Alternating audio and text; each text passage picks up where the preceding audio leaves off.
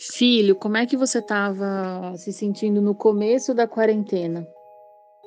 Eu nem sabia que estava aqui e também comecei a ficar com medo quando quando descobri que tá, quando as pessoas estavam morrendo mais. Eu fiquei tão triste no começo da quarentena porque eu tava ansioso para ver meus amiguinhos, porque era sábado, aí, quer dizer, era domingo. Aí depois, no domingo era segunda, que eu tava com saudade. Aí começou a quarentena, eu tive que não poder mais ver. Eu fiquei tão triste.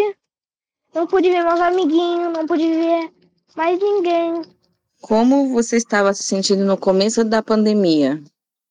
Eu estava triste e eu estava nervosa, por causa que eu não podia brincar com meus amigos, eu não podia abraçar eles, eu não podia andar de bicicleta e eu estava com medo, por causa que eu estava pensando, e se isso ficar para sempre? E se essa fosse minha vida de agora. Você acabou de ouvir o Joaquim, de 7 anos, o Renato, de 9 e a Maria, também de 9 anos.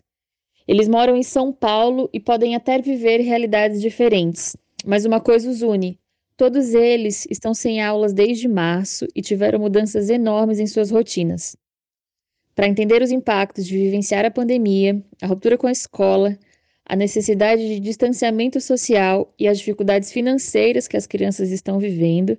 A conversa de portão de hoje é com a psicóloga Ana Paula Pereira, que é especialista em saúde coletiva e compõe a coordenação pedagógica do curso de residência em saúde coletiva com foco na primeira infância, lá na Universidade Federal da Bahia.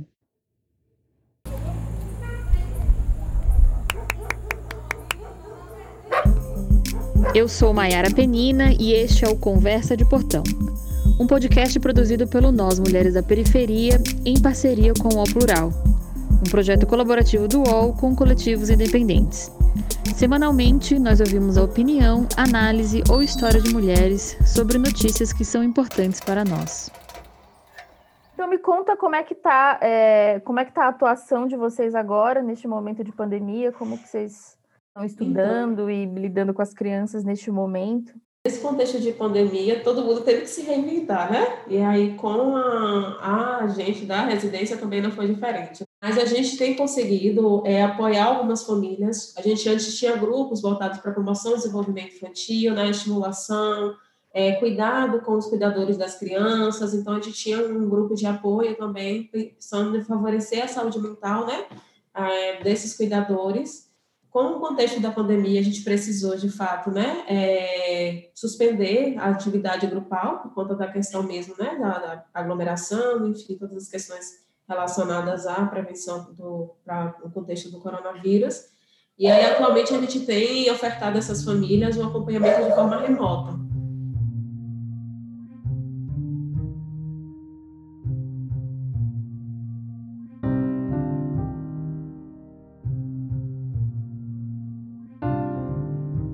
Uma pesquisa realizada pela Sociedade Brasileira de Pediatria esse ano em todo o Brasil mostrou que 88% dos pediatras relataram alterações de comportamento nas crianças durante a quarentena. As queixas mais frequentes são ansiedade, irritabilidade, agitação, insônia, agressividade, aumento ou diminuição do apetite, entre outros.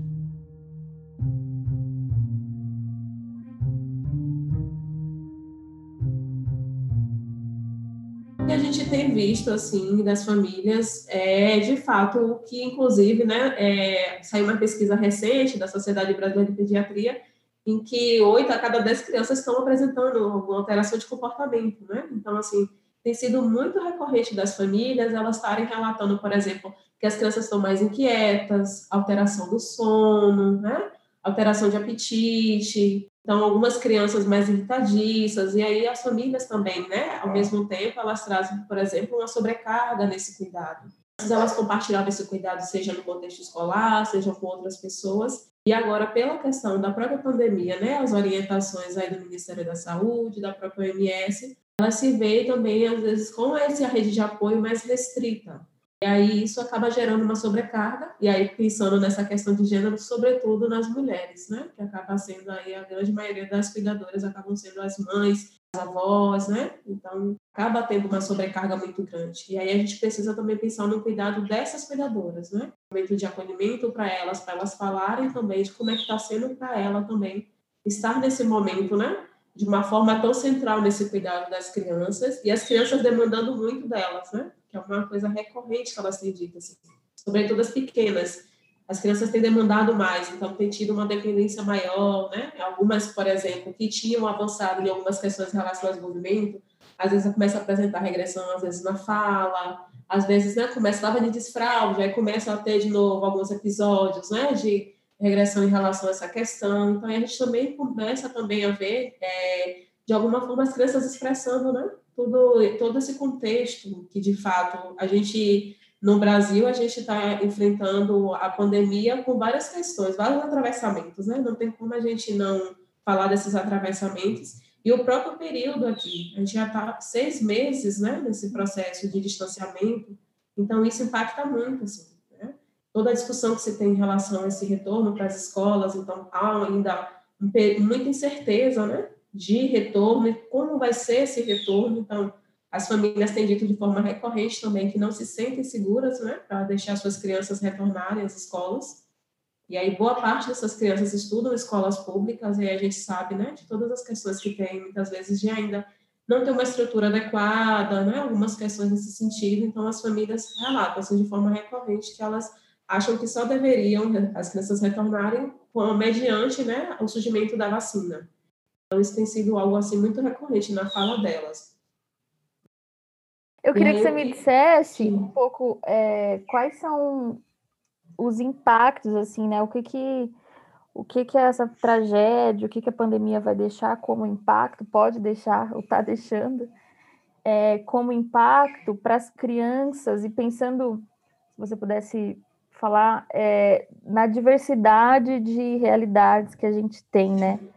É, porque nas cidades, por exemplo, a gente tem criança que está em isolamento social, que, sei lá, criança que mora em apartamento, que não tem irmão, que está passando, sei lá, que está seis meses com adulto só, morando em apartamento pequeno, frustrado com aula, com aula online, e ao mesmo tempo tem outros, outras crianças que os pais precisaram já voltar a trabalhar, ou não tem quem fique, ou está na rua, ou crianças também que estão em situação de é, passando por dificuldades financeiras, né, com, com privações financeiras, assim, como que você vê isso?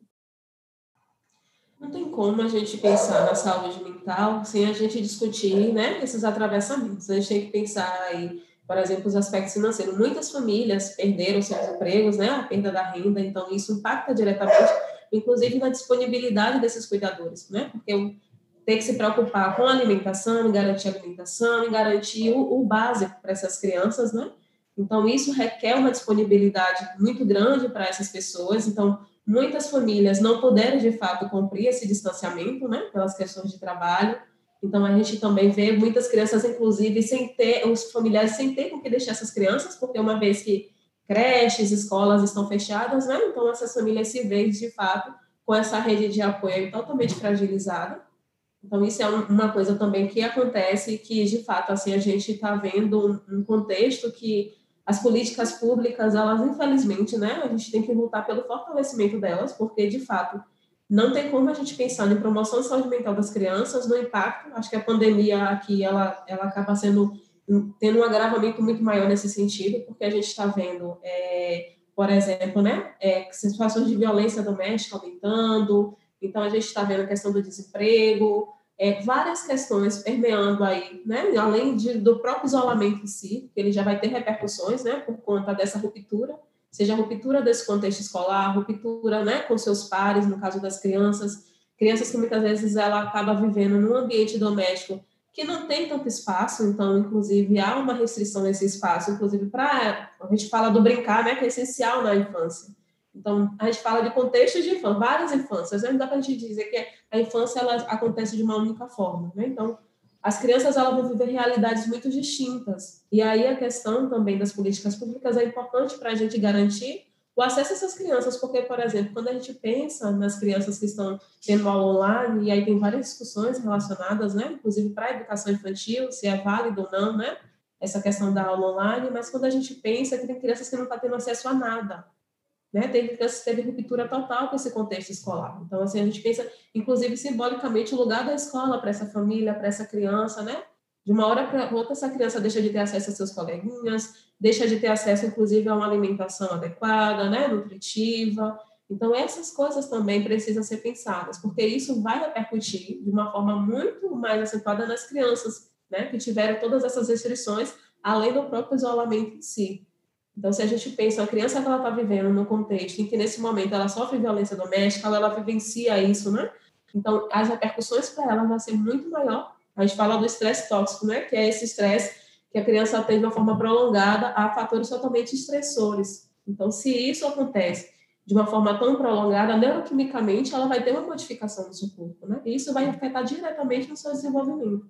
Então, é importantíssimo nesse momento em que a gente está vivendo também pensar, né? Nesse contexto agora que as crianças estão vivenciando e como é que a gente também vai estar tá também ofertando espaço, seja escola, né? E aí acho que precisa, de fato, é, não é uma responsabilidade só da família pensar nisso, mas é, é né, enquanto Estado, enquanto é, a gente precisa pensar, por exemplo, né, no âmbito da saúde, no âmbito da educação, da assistência social, de fato, de unificar forças para que a gente consiga, uma vez que as crianças retornem, né, seja para o contexto escolar, que essas famílias consigam, de fato, se sentirem apoiadas. Né? Muitas crianças podem, por exemplo, nesse retorno, apresentar dificuldades de aprendizagem, né? algumas dificuldades, por exemplo, na interação. Essas crianças estão vivendo um momento da socialização, né? do aprender a conviver. E nesse momento, o que, o que mais elas têm tido é restrição nessa convivência. Então, o próprio medo também da perda, às vezes, de um parente, né, de um ente querido. Algumas crianças podem ter vivenciado isso, né? A gente está aí com um, um, quantitativo, né, de mortes, infelizmente, muito alto. Então, a gente tem que pensar também as crianças que acabaram perdendo, né, seus parentes nesse momento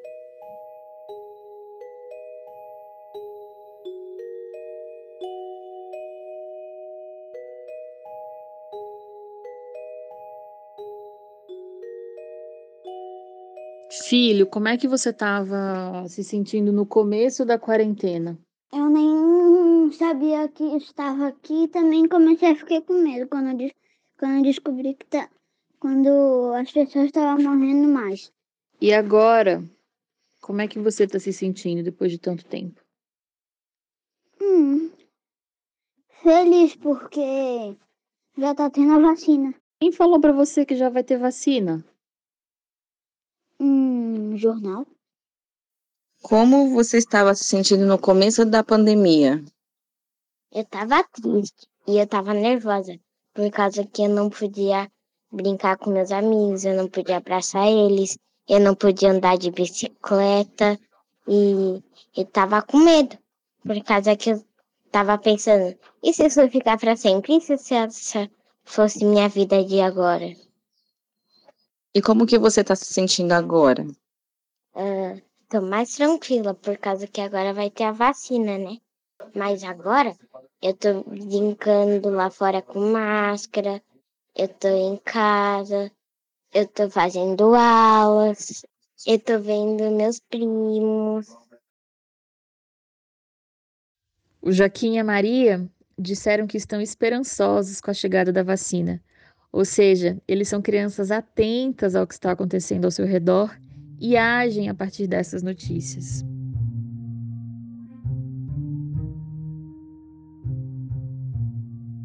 Muitas vezes, a compreensão que às vezes a gente tem é que as crianças elas não sentem essas coisas, né? Como se as crianças estivessem à parte. E isso, infelizmente, é inclusive inocente a gente pensar, porque as crianças elas podem muitas vezes não trazer, né, verbalizar isso, mas elas vão expressar com o seu comportamento, porque elas estão vendo que tudo mudou, né? A rotina delas mudaram, né? Então, muitas vezes as famílias também estão com dificuldade de conseguir estabelecer com as crianças uma rotina nesse contexto doméstico, porque isso também vai ajudar ela a organizar o tempo, se organizar psiquicamente, né? A noção de tempo. Então, tudo isso é importante. E aí, nesse sentido, é importante que a gente veja também, né? É, como é que a gente vai estar apoiando, enquanto eu digo, enquanto profissionais de saúde, as escolas nesse retorno, seja os professores, né, para estar tá apoiando essas crianças, para não estar, tá, muitas vezes, patologizando né, essas crianças, porque às vezes a gente vê isso. Então, como localizar o problema na criança, mas entender que existe todo um contexto nesse momento, né, que acho que acirra muito mais as desigualdades né, raciais que a gente via que já aconteciam. E o que, que você acha, assim, o que, que você poderia me dizer de de saídas ou de caminhos, ou como que vocês estão fazendo aí, qual conversa vocês estão fazendo com as pessoas que vocês estão atendendo, com as famílias que vocês estão atendendo, é, tanto as individuais, né, de, de acolher as famílias, Sim. quanto as coletivas, né, pensando na responsabilidade do Estado, também, assim, o que, que você enxerga de, de, de caminhos, assim, para isso? Acho que uma das coisas importantes é, é o fortalecimento dos movimentos sociais, né? Acho que mais do que nunca é importantíssimo para que a gente consiga não retroceder mais do que a gente já vem, né, nesse processo. Então, acho que isso é fundamental. É, a gente está cada vez mais próximo dos movimentos sociais, o fortalecimento dos movimentos sociais, isso é fundamental. Uma das outras coisas que a gente tem visto a importância é de cada vez mais essa integração, né? Saúde, educação, assistência social. Então, a gente tem é, tido experiências, infelizmente ainda pontuais, mas de aproximação com algumas escolas voltada para a educação infantil, no sentido de, inclusive, de que esse vínculo com as famílias eles não seja rompido, mas de que forma, considerando as diferentes realidades dessas famílias, é possível manter esse vínculo, estar tá próximo dessas famílias, acolhendo as demandas, vendo onde é que está a dificuldade dessas famílias, podendo orientá-las, acolhê-las também, né? Entender a realidade de cada uma e ver o que é, que é possível, né? Por exemplo, é, tem famílias que têm falado muito o aumento do uso dos eletrônicos pelas crianças, né? Então, assim, algumas famílias têm relatado. É o momento em que eu consigo fazer alguma coisa, porque é o momento em que ele fica mais atento ao, ao uso do celular, seja na televisão, e é o momento que eu consigo fazer alguma coisa, né? Não tem como eu julgar essa família e dizer, né, que ela está totalmente equivocada e que ela precisa dispor de um tempo para essa criança. Que eu preciso ver dentro da realidade dela, o que é que ela consegue reservar de tempo para essa criança, né? Então, o que é que, por exemplo, com esse uso do celular, como é que a gente torna esse uso mais interativo também, para que não seja um uso tão passivo, né, dessa criança, que ela consiga ter o um mínimo de interação. Então, é inclusive é entender, é, como é, você também pontuou, né, que existem diferentes realidades. Não dá para também tem orientações, né, que a gente pode, por exemplo, minimamente tentar estabelecer uma rotina com essa criança, né? São orientações, algumas orientações assim que são mais gerais, mas a gente precisa se aproximar das famílias. E aí eu não consigo ver uma solução se a gente não pensa nessa integração. Saúde, educação e assistência social, né? Pensando aí na questão das famílias, principalmente que foram é, estão no momento né, de maior vulnerabilidade por conta dessas questões relacionadas né, à perda de emprego, enfim, né, da fragilização das próprias políticas públicas. Então, a gente precisa, de fato, unir forças nesse sentido e entender que as famílias, nesse momento, elas precisam ser apoiadas. Né? Não tem como elas darem conta sozinhas e como garante a própria Constituição, né? É dever do Estado. Enquanto Estado, a gente precisa, de fato, estar próximo dessas famílias para que o ambiente né, familiar seja um ambiente, de fato, de proteção, de cuidado, de favorecimento desse desenvolvimento dessa criança, né?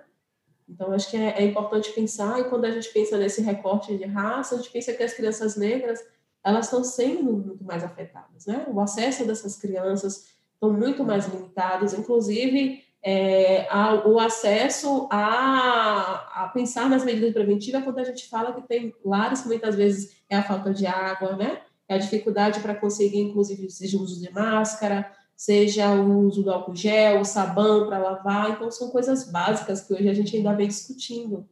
Então, é, é, importante cada vez mais, e aí o papel da atenção primária, quando a gente pensa né, no território, quando a gente pensa de estar próximo dessas famílias, é fundamental.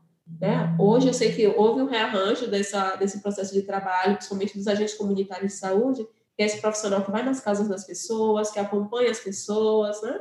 Então, mas assim, vai ser um profissional fundamental nesse processo, porque ele vai estar muito mais próximo dessas famílias, inclusive nesse diálogo, né, entre os profissionais de saúde que estão dentro das unidades de atenção primária e as famílias, né, inclusive de conseguir identificar que forma de sofrimento, né, as crianças têm expressado, como é que essas famílias podem ser apoiadas, que estratégia essas famílias têm feito também, porque é uma coisa que a gente precisa ressaltar é que essas famílias têm buscado estratégias. A gente tem visto coletivamente, né, exemplos de bairros, comunidades que têm se unido para fazer, né, seja é, se organizando para poder cuidar daquelas pessoas que estão nesse momento numa situação de vulnerabilidade maior, né? A gente vê essa associação de bairros, todo mundo se mobilizando nesse sentido, mas é importante também, enquanto né, Estado, enquanto instituição de saúde, de educação, da assistência social, a gente também chegar junto, né, para poder ver de que forma a gente potencializa o que já vem sendo feito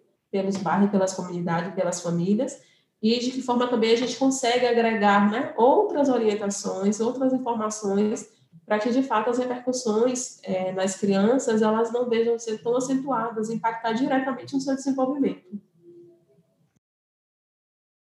E Ana Paula, é, eu sinto que as crianças têm uma capacidade de resiliência e de adaptação muito grande, né? Assim, elas conseguem entender a importância do, apesar das dificuldades, conseguem entender a importância do distanciamento social e por que que por que, que a gente mudou tanto a nossa rotina, né?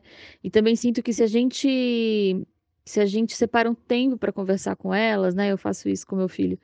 E e se a gente ouve o que elas têm para dizer, a gente consegue encontrar saídas, inclusive nas falas delas. Uma das coisas que a gente tem falado de forma recorrente é assim, as crianças precisam entender, né, o que é que está acontecendo. Claro que adequando para cada faixa etária, né, mas assim, as crianças precisam entender, porque elas estão vendo que as coisas estão mudadas, né, que as coisas estão diferentes. É, de, de repente, elas deixam de ter contato direto com familiares, né, com colegas, então ele não pode mais sair para brincar. Então, assim, o que é que está acontecendo? Isso precisa ser dito para elas, o que é que está acontecendo, né? E aí também precisa escutar delas, inclusive entender assim que emoções é essa que ela está sentindo, para que ela consiga entender, porque é nessa relação com o outro, com o adulto, com os pares, que ela vai reconhecendo as suas emoções, entendendo seus sentimentos, né? conseguindo identificar e encontrar estratégias para lidar com eles. Obrigada e até logo.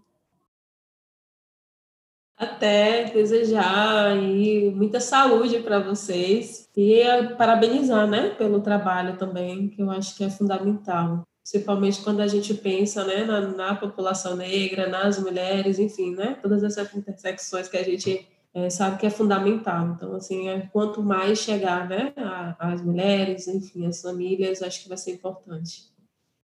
Eu sou Mayara Penina e este foi o Conversa de Portão, um podcast produzido pelo Nós Mulheres da Periferia em parceria com o UOL Plural, um projeto colaborativo do UOL com coletivos independentes.